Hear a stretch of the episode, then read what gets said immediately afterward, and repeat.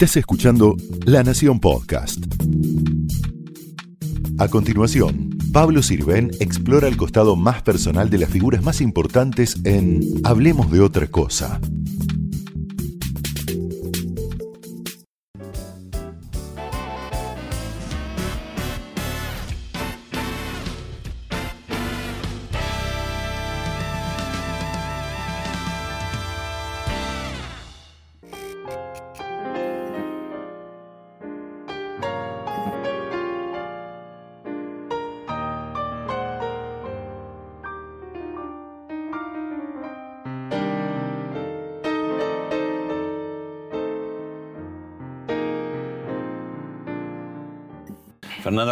Muchas gracias por recibirnos aquí en Radio Continental. Muchas gracias por venir, Pablito. De alguna manera a mi casa. Sí, bueno, yo he estado por acá también hace algunos Sí, años claro. con Magdalena.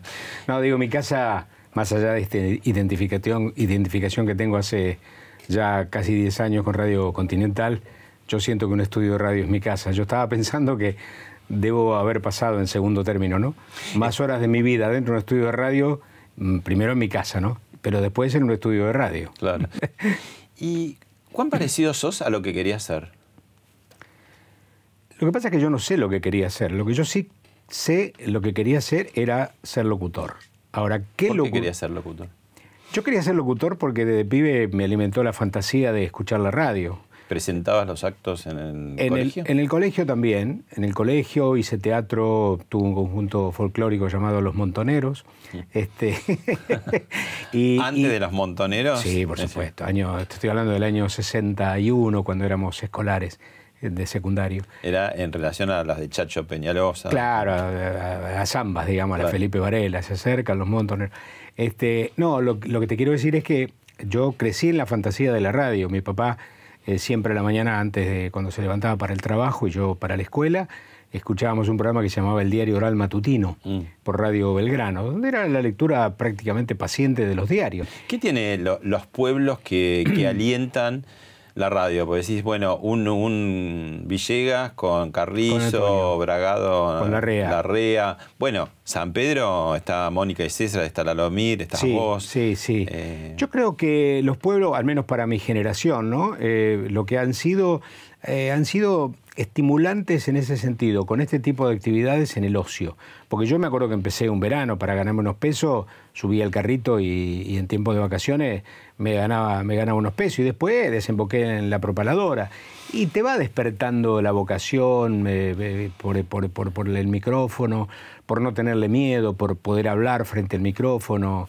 Yo paralelamente además, como te digo, en el club, en el colegio, tenía otro tipo de actividades que, que me permitían, digamos, ya vincularme al mundo del escenario. Vos dijiste que en una Mm. época donde no era tan habitual, donde los viejos, en general, eh, los padres, ¿no? Eh, deseaban que los hijos siguieran carreras normales, Sí. tu padre te dejó ser. Sí. Pero ¿y qué, qué- qué hubiera preferido, digamos, al principio? Porque les daría como cierta Que- incertidumbre que que, fueras sido- locutor, ¿no? si ¿Qué quería que fueras? Que hubiese sido este vendedor de autos como él, seguramente. Mi viejo me empujaba a esa, a esa actividad, de que sea vendedor, este, vendedor de autos eh, como él.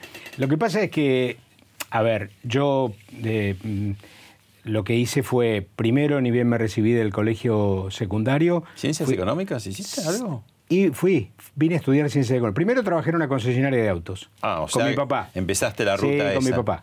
Y después me di cuenta que no, que no tenía ganas de eso y me fui a, a trabajar a, a- a Buenos Aires. Me vine a vivir en el año eh, 64. Me vine a vivir a, a la casa de una tía mía a estudiar ciencias económicas. ¿Y por qué? Y ¿Ciencias por- económicas? Porque yo había sido perito mercantil Ah. y sentí que de pronto había un desemboque natural con la ciencia económica, pero me di cuenta que no era para mí, no me gustaba el mundo de los números, yo me había llevado matemática todos los años. No era nada que ver. Mm. No era, no, efectivamente no tenía virtudes.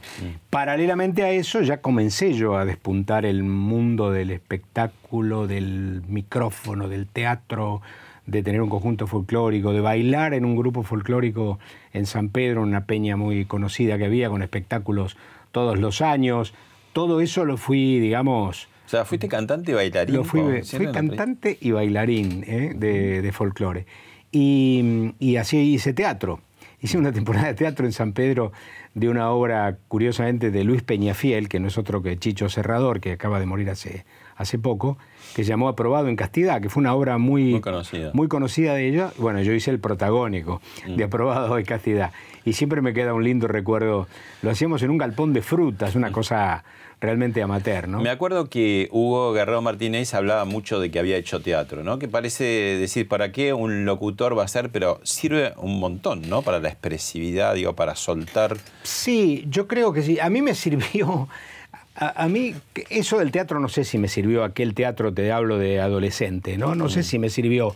Lo que sí te va dando todo, te va dando un tuteo con el escenario, te va sacando. el, miedo, Te va sacando el temor, ¿no? Las vergüenzas, digamos, ¿no? Exactamente, las vergüenzas.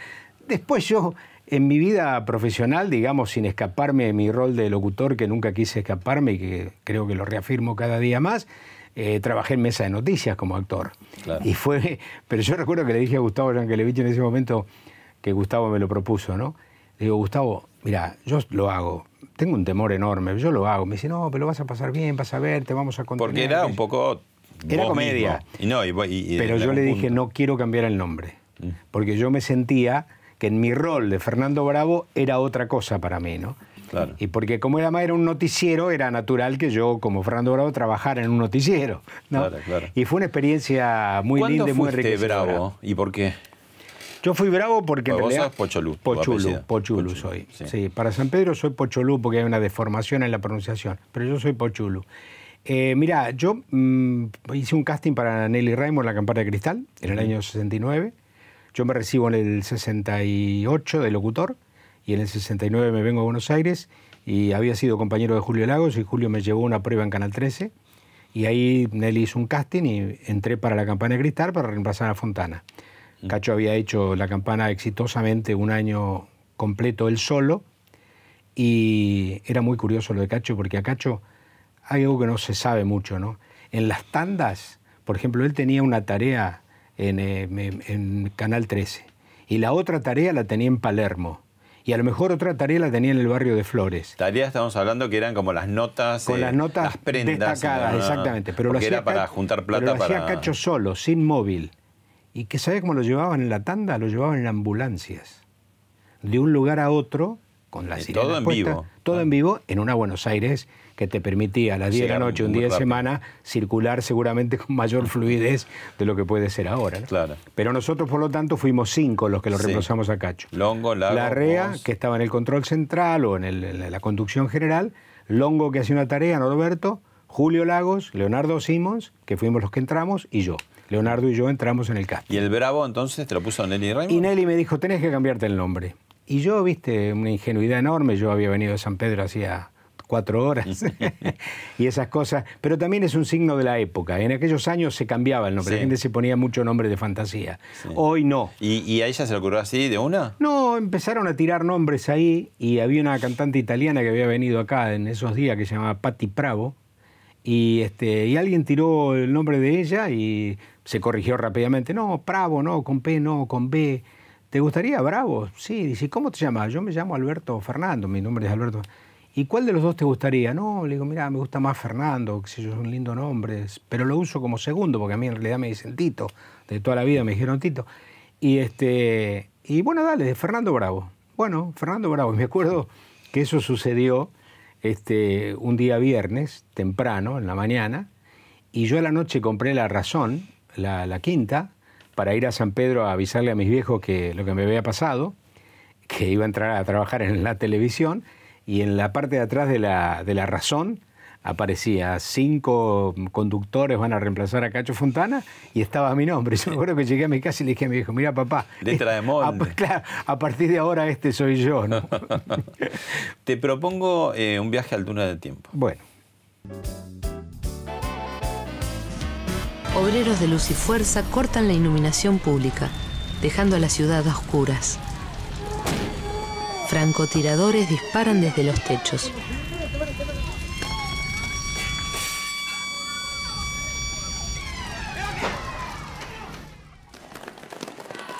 Recién al fin del tercer día de lucha callejera y tras centenares de arrestos, los soldados logran retomar la ciudad. Se cuentan 2.000 detenidos y más de 400 heridos. En cuanto a los muertos, aún hoy no hay una cifra precisa. Pueden haber sido 60 los caídos durante el Cordobazo. Elegimos un poco esto porque el año 69 para vos, ya lo dijiste recién, fue muy bisagra, ¿no? tu vida. Sí.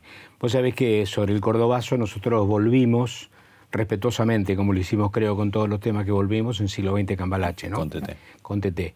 Y hay algunas imágenes eh, impresionantes, un tanto inéditas, ¿no? Mm. De, del, del Cordobazo de, los caballos, por ejemplo, de la policía retrocediendo. Con las piedras. sí, efectivamente. Bueno, Canal 13 hizo una tarea impresionante en ese momento. Bueno, fue el despegue, el despegue de Sergio Villarroel. Claro, Sergio Villarroel era corresponsal y lo trajeron después para Buenos Aires. Después de esa tarea que hizo, vino a Buenos Aires. Claro, pero digo, el año 69, además, como eh, fin de época, El hombre en la luna, este, se terminó una década muy interesante para la Argentina, para el mundo, los Beatles, acá el Ditela, este, la, literatura latinoamericana, y se empezaba a oscurecer todo un poco. ¿no?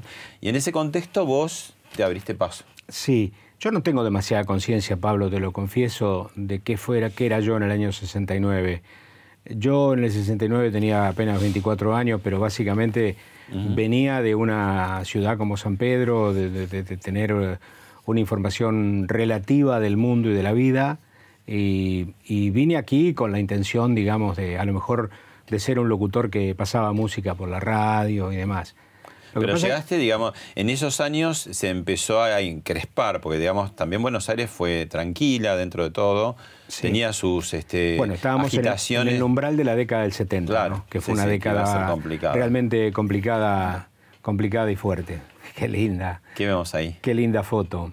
Esta es una foto entrañable no en este estudio, pero sí en el estudio de al lado, en el estudio que hoy sale al aire de Radio Continental. Estoy ahí con Carlito Fuentes, que era el operador, con Angelito Intieri, que fue mano derecha mía durante muchos años, un chico que trabajaba en la RCA, y con Palito. Esto es consecuencia de un programa de televisión que hacíamos que llamaba Alta Tensión mm. y que de pronto... Llegaste a grabar discos con Claro, desemboqué eh, haciendo un programa acá de cinco horas que llamaba Alta Tensión para los que están en el humo. Porque era patrocinado por 4370, un viejo cigarrillo.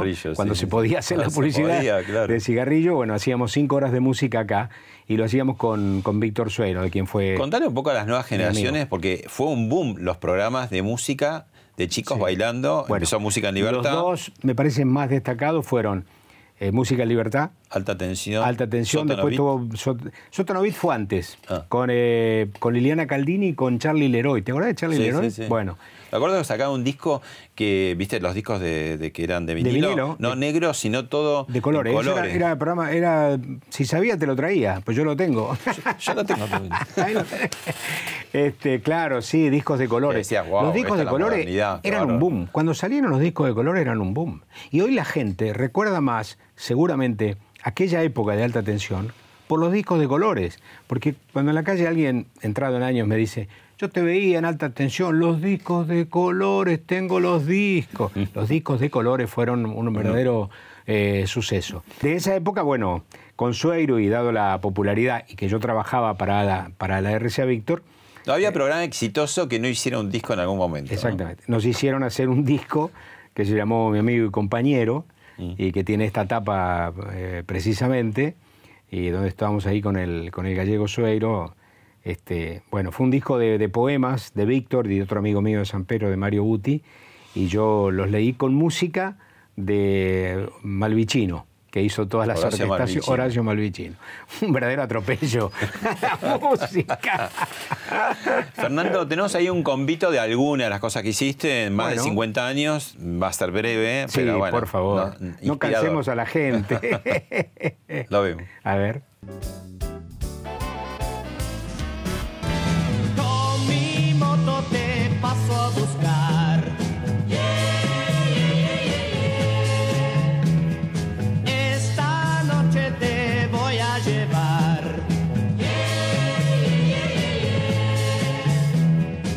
Estamos comenzando el programa de hoy, como siempre lo hacemos, presentando a una de las integrantes del panel de las 20 mujeres, que en el primer tramo del programa estarán frente a la ingeniera María Julia Alzogaray. Claro, éramos todos los chicos del barrio. ¿13 años, Roberto? Sí, sí, tenía 12, 13 años. y con estas camisetas con la J. Claro, esto era en carnaval. Ah, estábamos los tres comiendo en la costanera y vimos por televisión la llegada del hombre a la luna. Esta que ahora vamos a recordar a través de este informe con un agregado más. El juego va a comenzar, la tarde se va vistiendo, con sorpresas y algo más. Y juntos una vez más, anótate en este juego.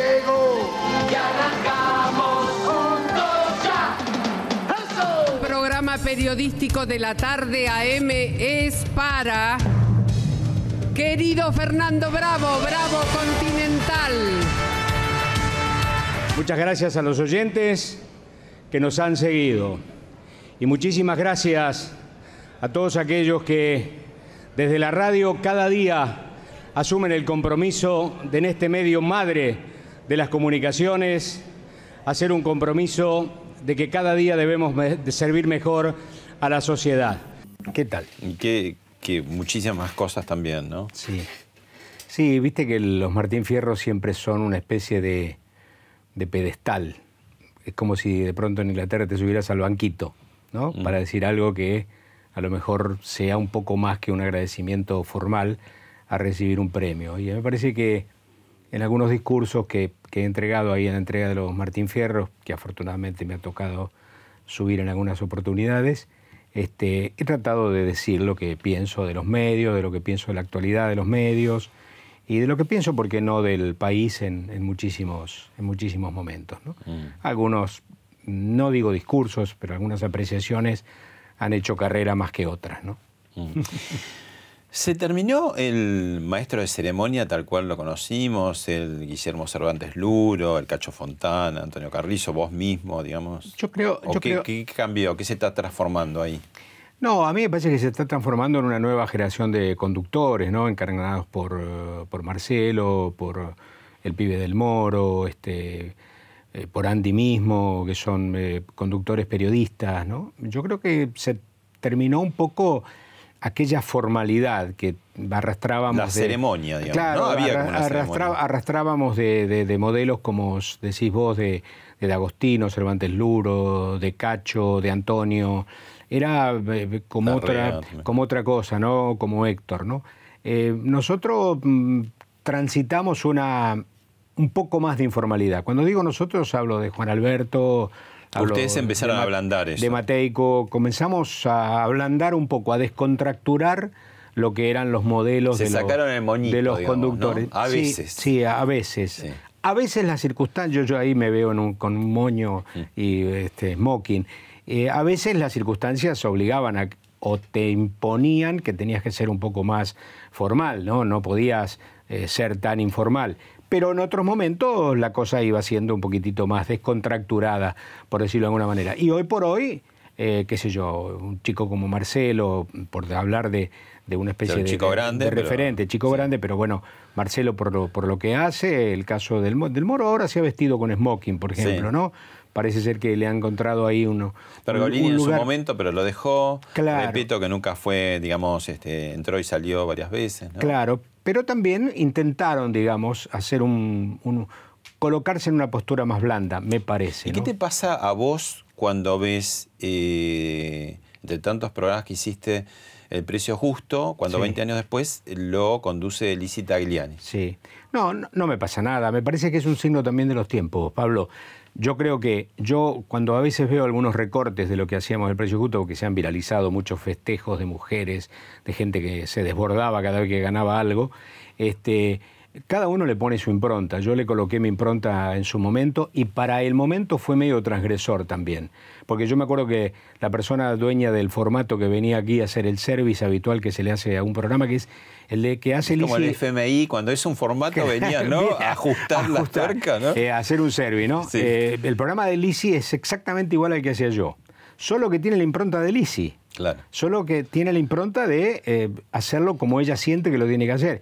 Yo lo hacía como yo sentía que tenía que hacerlo. Mm. Y en aquel momento fue transgresor porque ella me decía, mirá, en ningún lugar del mundo pasa lo que pasa acá. que la gente te corre por el estudio para festejarte o para festejarlo. Hay una mujer en una secuencia que se saca la remera y queda en corpiño, es una cosa bo- bochornosa, si se quiere, ¿no? Pero bueno, era parte de lo que pasaba con el juego, en fin, qué sé yo, de lo que proponía el momento festivo del, del programa. No, no me pasa nada, creo que son, se hace y está bien que se haga, es un lindo programa para hacerlo y demás, pero es eso, ¿no?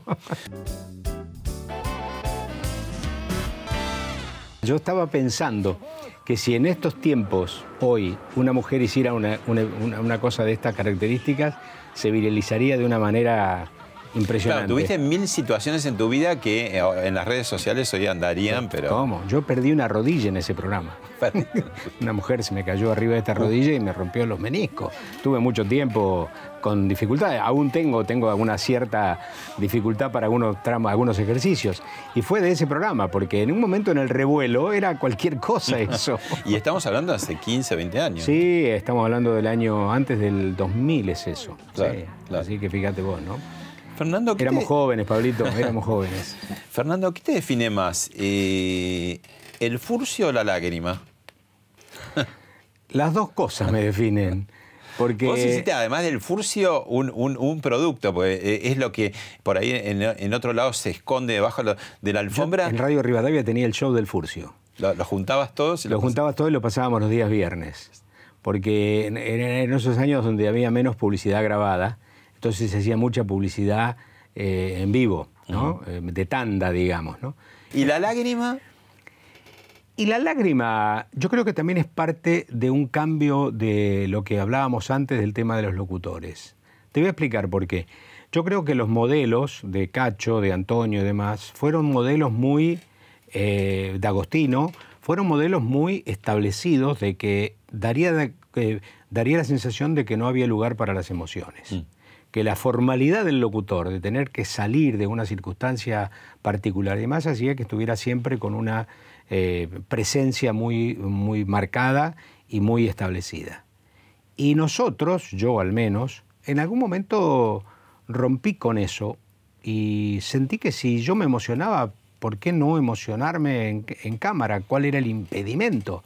Porque a veces las emociones no las podés contener. Yo haciendo siglo XX Cambalache, en un reportaje con Carlos Páez Vilaró, cuando me contaba la epopeya de cómo él había buscado a su hijo en la montaña, fue tan fuerte que yo me quebré y no podía articular palabra. Y tuvo que entrar TT a salvarme, porque la nota era mía. Y tuvo que entrar TT a, a salvarme. Y en muchas circunstancias yo en la radio, a veces, me doy cuenta que me quiebro y lo que pasa es que en la radio tiene uno un poquito más recursos, el operador te salva, te pone una cortina, haces la pausa, entonces no se ve, pero en televisión estás muy, muy desprotegido. ¿no? Lo contás como un recurso, pero digamos, es algo innato que vos tenés. No, no, es un de- no, no lo uso como un recurso. Yo no, no digo Oh, que mi, si- mi si emoción surge, sea un surge, recurso. claro. Claro. si surge, surge. No tenés eh, el drama de decir, uy, qué papelón, no es un no, papelón. no, no, no Pero lo digo, siento- en tu vida no lo fuera- siento como una vergüenza, en fuera, fuera del micrófono y de la cámara, ¿sos muy emotivo? Eh, sí, también. Sí, también. Soy, soy emotivo. ¿Sos de, de- de- de llorar por, porque uno puede llorar por muchas razones, ¿no? Por bronca, por tristeza, por alegría. eh, A mí me emociona mucho a veces, este, qué sé yo, me emociona mucho la, la disposición de algunas gentes para algunos acontecimientos y para algún hecho, para algún hecho épico, ¿no? Este, a mí me emociona, por ejemplo, la piba de 16 años que se plantó frente Greta a los Greta Thunberg, Thunberg, sí, sí. me emociona. Me emociona, digo. Cuando la viste hablar en la Sí, ONU, te- sí. se te Sí, una chica, tus ojos. 16 años. Nosotros a los 16 años vivíamos un mundo que estaba más cercano de la pavada que la cosa trascendente, ¿no? Sí. los Y chicos- otra generación de y chicos otra en los generación 70 de chicos- eh, les- murieron, ¿no? Este, Sí, claro, también, también es y cierto. a- ahora, digamos, eh, está esta generación que está con lo ecológico, ¿no? Eh, emociona. Sí. Emociona. A mí me emociona. Bueno, Por vos- dar un ejemplo, ¿no? Sí. La nombraste y Tete Custarot te dejó un mensaje. Ah, mirá. Fernando, qué placer saludarte. Bueno, y me han pedido que cuente algo, y yo lo que tengo ganas, porque ya las anécdotas que tenemos en común las he contado en todos los programas, se me acabó el repertorio, pero hay algo que la gente no sabe, que vos sos una persona, como sos tan organizado y tan perfecto, que eh, cada vez que tenés que viajar realmente elegís destinos increíbles. Así que me gustaría que cuentes el camino a Santiago, cuando navegaste por toda Alemania, por todos los ríos allí, por Francia, porque él también sabe navegar porque es de San Pedro. Así que bueno, Fer querido, te mando un beso grande y cualquier cosa, ¿por qué no te pones una agencia de viajes? Sería bárbaro. Chao. Qué lindo, Tete. Gran compañera, ¿eh? ¿Cuántos años hicieron? Eh, seis años hicimos, pero con Tete, cuando Tete empezó a desfilar, el primer desfile que hizo Tete en el año 70 en Del Mar lo animé yo. Mm. Del Mar era una casa de La Plata. Hay que decirle a la gente también, porque te conocen, bueno, obviamente por la tele, por la radio, pero todas las que son figuras tienen en paralelo presentaciones y cosas que no se ven o que la ve un público muy chico, ¿no? Nos conocemos lo que, hace muchos Lo que destaca acá es tu condición de viajero. Sí. ¿no? En realidad de viajero de muy empujado por mi mujer. Mi mujer es más viajera que yo y yo me parece que encontré ahí eh, una posibilidad de descubrir cosas que antes las tenía dormidas o que no tenía el estímulo del viaje, porque yo he sido muy sacrificado con mi laburo. Durante muchos años no he viajado mucho tiempo. Es que la radio, eh, digamos, es el medio de comunicación más sacrificado si te lo tomas en serio, porque es de lunes a viernes, es, de ancla. es sin feriado, es acá, es todo el tiempo, ¿no? Capaz que el primero de enero como una concesión y a la mañana, a la tarde ya arranca. No, sí, hay algún momento que tomas. Yo ahora me estoy tomando un poquito más de concesiones y agradezco a la radio que me lo permite, pero después de 50 años, Pablito, con 75 años de edad. Eh, tengo ganas de tomarme algunos permitidos, ¿no? Y eso es parte de lo que... Pero es cierto que el oyente agradece, ¿no? Que es como el soldado que está... Viste que hay, en esta época de pronto hay eh, esto que vos decís, conductores que entran y salen, ¿no? No, no, no es igual, ¿no? Es como que el oyente está buscando la, voz. Espera, la gente te espera y cuando a veces uno falta o se toma unos días, la gente dice, sí, te extraño, bueno, pero esto es así. Eh, yo tengo un equipo muy confiable y me puedo ir cuando me voy, me voy me voy tranquilo, digamos, ¿no? En ese sentido no tengo problema. Pero sí, yo, mira, ahora, ahora vengo de Machu Picchu, estuve hace poquito en Machu Picchu que no conocía, mm. estuvimos con mi mujer y recorrimos la cultura incaica realmente muy bien y me sentí muy halagado con el viaje. el Camino de Santiago? Y antes en mayo había mucho... ¿Con bici? Sí, en bicicleta, desde Portugal. ¿Te das mucho la bici? Me gusta, sí, porque como tengo problemas de rodillas, este, no, tengo, no puedo hacer eh, ejercicio de impacto, pero sí de bicicleta, ¿no? Así que fui al Camino de Santiago, lo hice desde Oporto, en Portugal, hasta, mm, hasta Santiago de Compostela, ¿no? Y en un tramo lo hice con mi mujer, camina, ella caminando y yo en bicicleta, pero a la noche dormíamos en los mismos lugares. Así que fue muy, muy atractivo, muy interesante y una experiencia espiritual también muy fuerte. ¿no? ¿La televisión fue para vos? Yo creo que fue. Yo nunca, nunca me despedí formalmente de la tele. Creo que tampoco hace falta que yo me despida de la tele, pero yo no encuentro lugar, Pablo, en la tele, en la tele abierta, digo, ¿no? En la tele por ahí a lo mejor que hacen ustedes, que es mucho más tranquila, mucho más ordenada, con un concepto diferente de comunicación, eh, a, lo mejor, a lo mejor en algún momento se plantea un lugar, pero la tele abierta está, está con otro paisaje, que no, no, no coincide para nada con mi manera de, ver la comunicación ni nada por el estilo. ¿no? Es más, yo casi te diría que no voy a programas de televisión que me invitan, pero no voy porque no, no, no me gusta estar en esas rondas de opiniones, de, de entregar una opinión homeopática sobre un tema determinado que a veces busca más el título que el concepto. Estoy ajeno a todo ese ese ruido, ese, ese movimiento. ¿no? ¿Por qué crees que de los medios tradicionales que están en crisis, todos los medios tradicionales, yo creo que a partir de las redes sociales, las apps, eh, la gente em, empieza a utilizar el tiempo de otras maneras, ¿no? más dependiente de los dispositivos, pero de otros dispositivos. ¿Por qué crees que en ese escenario la radio zafa? La radio, mira, lo dice Andrés Oppenheimer en su libro Sálvese quien pueda, donde habla de la transformación laboral que está teniendo el mundo. Cuando él entrevistó a gente que tenía que ver con el mundo de la radio, dijo que la radio es el único medio que va a subsistir. en el sentido de no una transformación. Yo tengo un ejemplo que a lo mejor es muy doméstico, pero yo creo que, que vale, al menos a mí me sirve, que es que aunque el tiempo pasa, la sopa se sigue tomando con cuchara. Y la radio es eso. La radio es el valor del discurso en el micrófono. Convencés, no convencés, atraés, no atraés, capturás, no capturás, comunicás, no comunicás, decís la verdad, no decís la verdad, pero es el hombre con el micrófono. Y saber cómo se produce la fantasía en el oyente de recibir ese mensaje. Por eso yo no me gustan las cámaras de televisión en los estudios. Creo que rompen la burbuja, rompen la fantasía de la radio, rompen la situación hermosa de la imaginación del oyente con lo que está pasando en el mundo de la radio. A mí me parece que eso es fundamental para que el fenómeno de radio produzca. Pero eso es invencible. La radio tiene una instantaneidad y ahora con un aporte tecnológico que te permite que te escuchen en tiempo real en cualquier lugar del mundo, es extraordinario. No te olvides que yo vengo de una radio. Cuando yo debuté en radio en el año 67, Pablo, a veces algunas radios se escuchaban nada más que a 200 kilómetros de la capital federal. Mi viejo, para, para, escucharme, yo trabajaba en Radio Argentina haciendo eh, transmisiones de automovilismo, y para escucharme mi papá tenía que hacer enormes esfuerzos. Y hoy por hoy la radio, con toda la aplicación tecnológica, es de una presencia fenomenal. Mm. Fenomenal. Entonces, esas son, me parece, ingredientes que la hacen invencible como medio de, de comunicación. Yo sé que la imagen es extraordinaria, que se logran cosas fenomenales, pero la instantaneidad de la radio es bárbara. Nosotros acá tenemos un momento del día de Bergoglio, el día de Bergoglio, cuando lo proclaman a Bergoglio Papa, que nosotros estábamos en el, aire, en el aire, yo escucho esa pieza. Ahí debe estar llorado todo. Sí, sí, yo es, que lo digo, estoy llorando.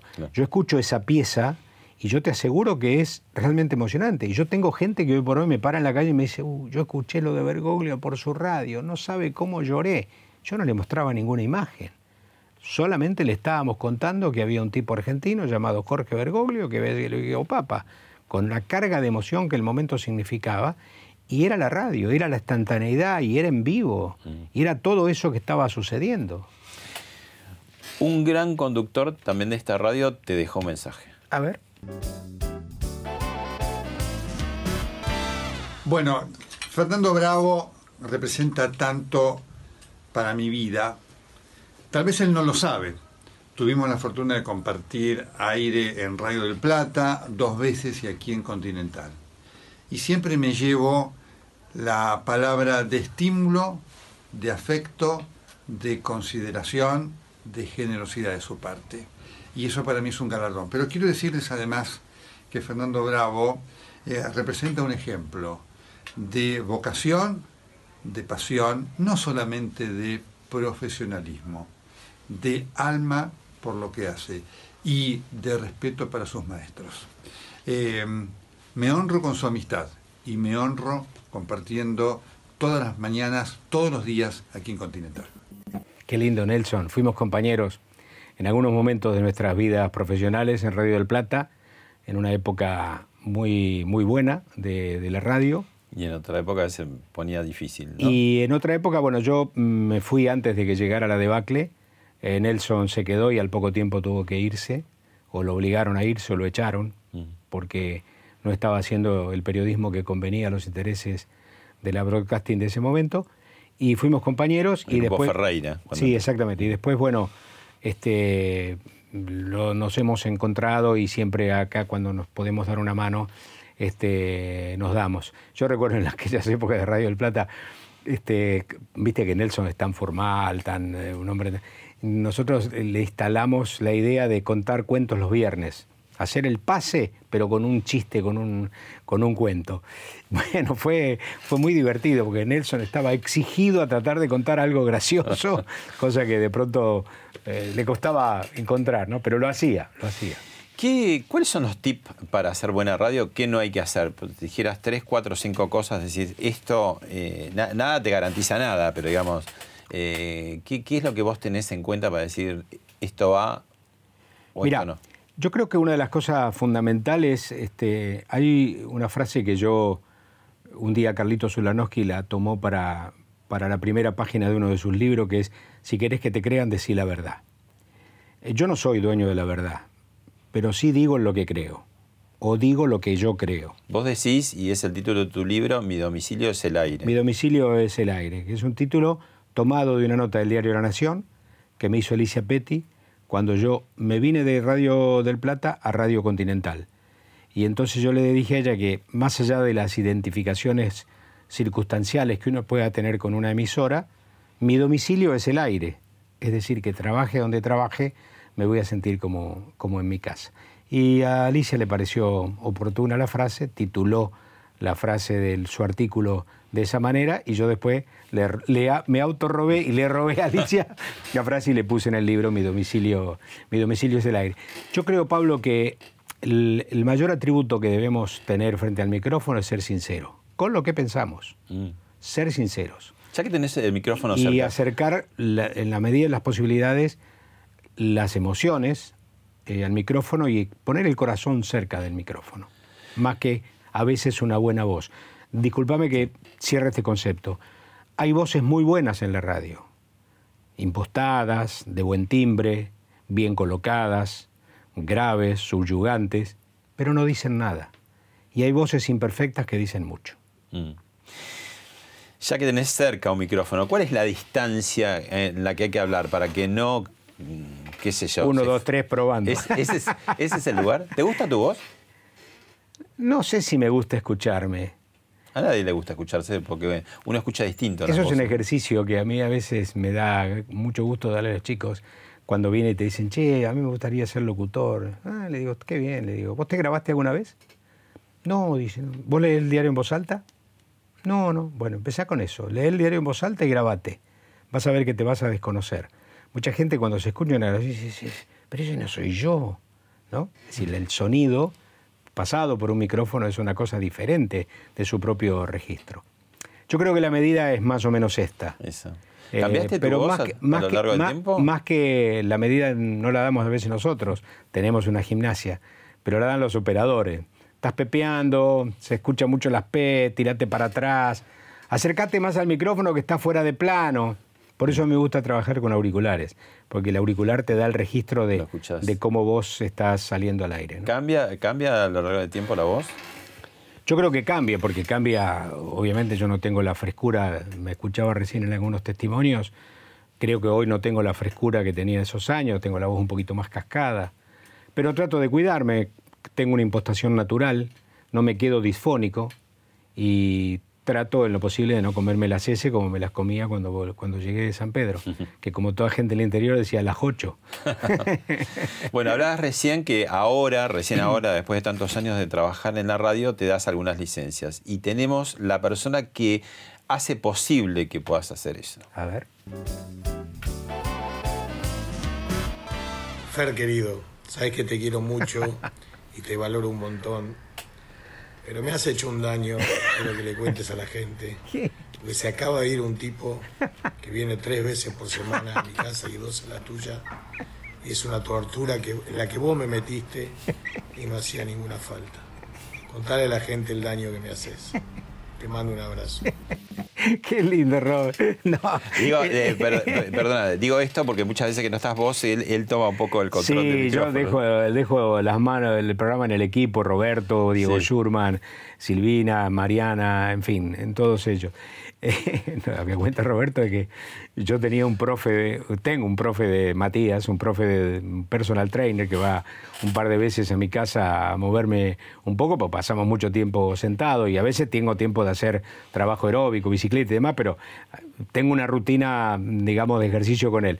Y entonces un día Roberto me dijo, che, tengo que hacer algo. Yo te voy a mandar a Matías, le digo, un tipo bárbaro, fenomenal, te va a poner bien, qué sé yo. Bueno, y va tres veces por semana, pero claro, Roberto siente que lo maltrata. Por eso me dice, me pusiste un tipo que me tortura, me lo dice siempre. Por eso digo, sé que es Matías. Bueno, estamos repasando cosas de la radio, conductores, amigos, eh, etapas y un video que te voy a mostrar para disparar otro tema que tiene que ver con la política, la radio y estos años. Bueno. Con esta música nos vamos. Ya lo puedo saludar a Fernando Bravo. Enseguida, enseguida está terminando de armar la producción. Está llegando Fernando Bravo, preciso instante en el que entra Fernando. Estaba esperando el golpe de cortina. ¿Qué dice Fer? ¿Cómo están, che? ¿Bien? ¿Todo en orden? ¿Qué pasó, digamos? Otros, otros tiempos. Otros tiempos. Pero, ¿qué es lo que pasó finalmente? Porque mm, en décadas eh, anteriores no es que todo el mundo pensara lo mismo. Mm, Cada cual tenía sus ideas. Pero, ¿por qué se volvió intolerable tener distintas ideas? Sino hasta el grado de no saludarse o, o tener situaciones más incómodas. No, mira, yo creo que este, en el caso eh, particular que vos mencionás, este, Víctor Hugo hacía un programa a la mañana, exitoso programa a la mañana. Yo creo Acá que en es- esta radio. En esta radio es un comunicador y un profesional de la radio enorme, más allá de que yo no piense de la misma manera eh, que piensa eh, Víctor Hugo. Perdóname que meta una cosita ahí cuando vos hablabas del sonido que a veces es emocionante. ¿eh? Me viene a la cabeza el relato de él, del gol ese de Maradona, que es casi Ah. Tiene- que no querés ver la tiene, imagen, sino tiene que relatos, tiene, tiene relatos este, inolvidables del momento del deporte. Yo creo que ha sido el mejor relator que ha pisado la radiotelefonía argentina. Eh, lo que yo creo... eh, Pegaban sus programas, ¿no? Porque él era. Sí, él terminaba a la una de la mediodía tarde y yo vos- empezaba a la una como ahora. Y hacían el pase en una época. Hacíamos el pase. Cuando llegué a casa he hecho tradicional el pase. Y en un momento él tuvo un comentario que a mí no me gustó, eh, que perjudicaba a un amigo mío, a Cacho González Rouco, ¿no?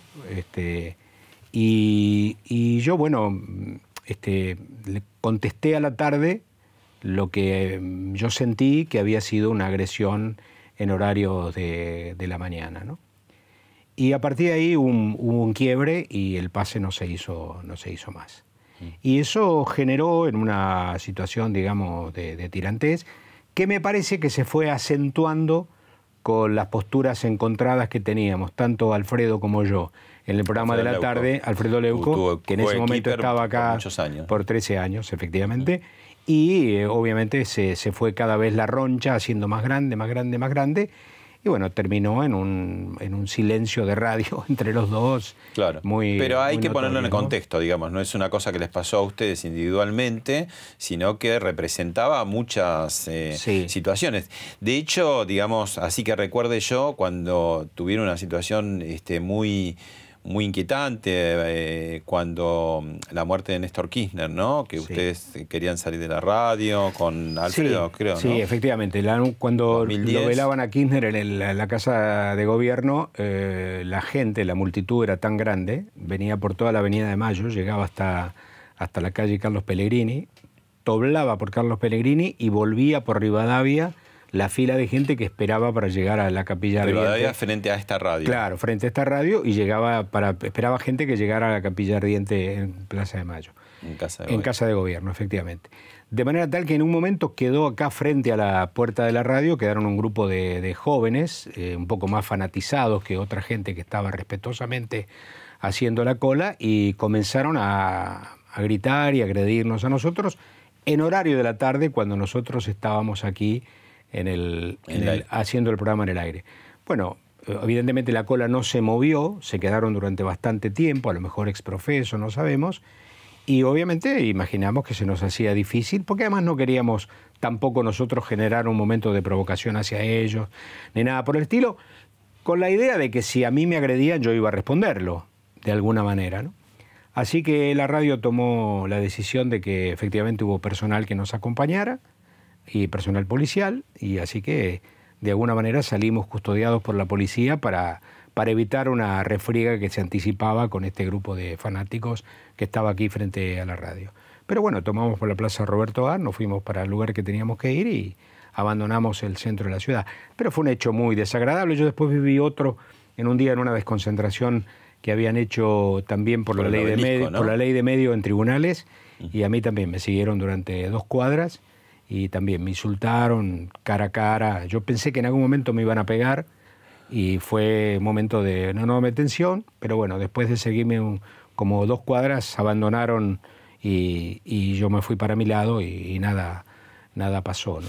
Ahora, eh, eh, ese locutor, ese animador que vos decías, eh, formal, del que vos arrancaste y después Sí. lo, lo ablandaste, eh, eh, era más bien apolítico, ¿no? Eh, ¿Por qué nos metimos tanto en la política? Porque el público también a veces se divide, ¿no? Y de pronto dice, eh, según el color de tu camiseta, es peor que el fútbol, ¿no? De golpe te elige o dice, ah, no lo veo más o no lo escucho porque piensa tal o cual. Yo creo, mira, Pablo, yo creo que es un signo de los tiempos. Yo, en lo personal, te digo, yo he revisado muchas veces mi, mi conducta frente al micrófono y he revisado también en qué lugar estoy yo. Yo siempre digo que yo soy un locutor.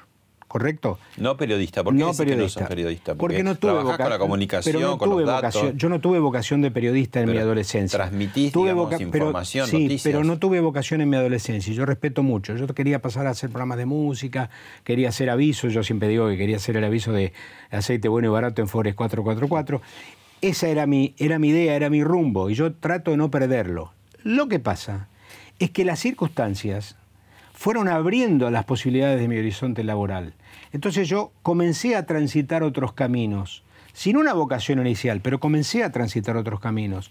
Fui encontrando otras formas de comunicarme, fui encontrando otras formas de acercarme a la gente. Y hoy por hoy yo conduzco un magazine, desde hace ya bastante tiempo, que le da mi impronta personal. Y obviamente la gente, por los tiempos que, corren, no te eh, no te, no te permiten, no aceptan que seas tímido ante circunstancias y que tomes posición y que tomes eh, un, punto de partida en tu pensamiento. Y eso me ha, no digo obligado, me ha invitado y he aceptado la invitación a que tengo que tomar partido y que de vez en cuando hago comentarios políticos y mm. que tomo posición de lo que pienso y lo que siento y por las ideas por las cuales me juego la misma profesión me fue empujando a ese lugar. Una vez lo hablé con la REA.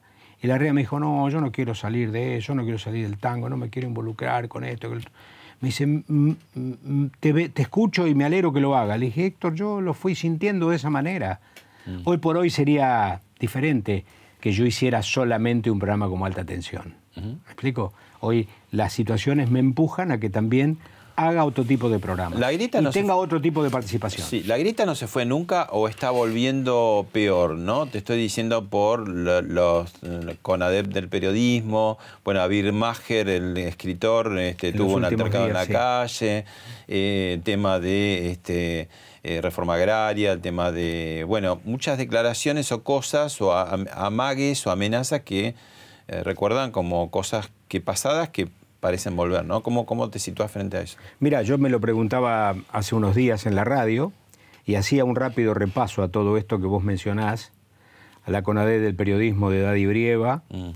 fomentada luego por Mempo Giardinelli, mm. la reforma agraria de, Grabois, la Junta Nacional de Granos de, Felipe, Marciota que dice sí a la CONADE del periodismo y, después dice, no, bueno, pero era un ping-pong. Lamento profundamente que una chica tan enterada de cómo son los medios de comunicación haya cometido ese error. Mm. Graciela Camaño con el tema de la Constitución. Graciela Camaño con el tema de la... No, Graciela no, perdón, Cristina Camaño. Cristina Camaño con el tema de la reforma de la Constitución, que no es el primer eh, primera señal. No, Zafarón y Zafarón y demás. Bueno, Cristina habla de nuevo contrato social. ¿no? Exactamente. Lo de González, reivindiquemos la guerrilla de los 70, que fue realmente una de las peores cosas que le debe haber pasado a la sociedad en los últimos 100 años.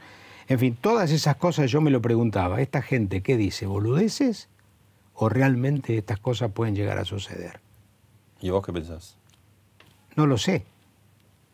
No lo sé. Porque hasta ahora, desde la oposición no hay una crítica contundente más allá de alguna aparición tibia del candidato presidencial a cuestionar alguna de estas posiciones. Así que no lo sé. Alberto Fernández quiere aparecer como un moderado, que para nada va a traer las viejas costumbres políticas de la administración anterior, pero hay un viejo refrán que dice que para verse un tipo de rengo hay que verlo caminar. Entonces a lo mejor descubrimos todo una vez que llegue o no a la presidencia de la nación. Mm.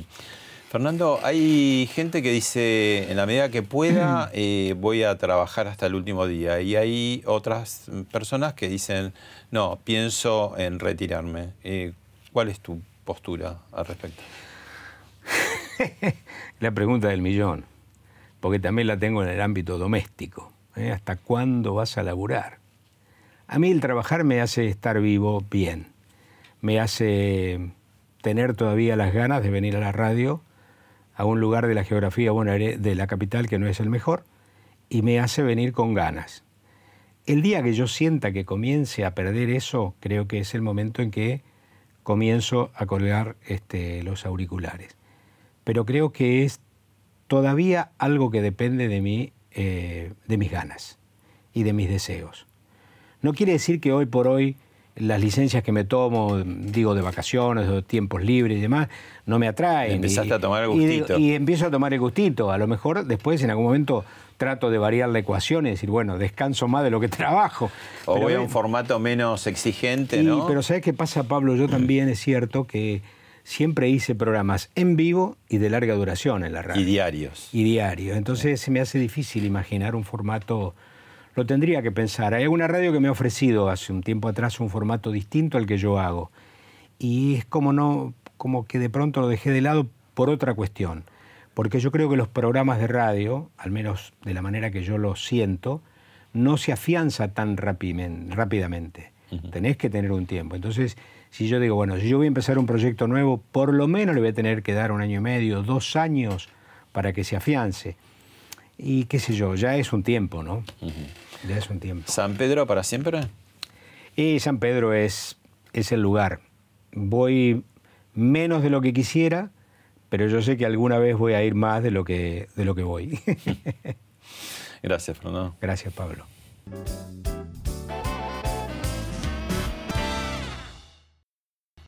Esto fue Hablemos de otra cosa con Pablo Sirven, un podcast exclusivo de La Nación.